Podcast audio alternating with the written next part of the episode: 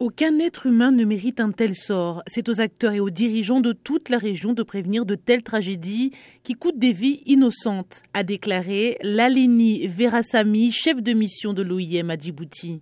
L'Organisation internationale pour les migrations a précisé que 15 survivants ont été retrouvés, majoritairement des Éthiopiens.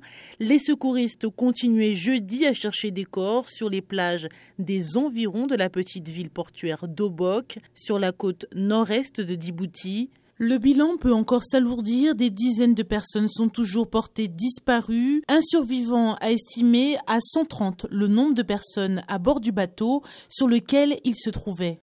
Le naufrage a eu lieu mardi, environ 30 minutes après le départ des bateaux surchargés par une mer agitée à quelques dizaines de kilomètres au nord d'Obok pour se rendre au Yémen, selon l'OIM. Situé près de la Somalie instable et de l'Éthiopie, Djibouti est devenu un pont de transit important pour les migrants, mais les traversées sont souvent périlleuses.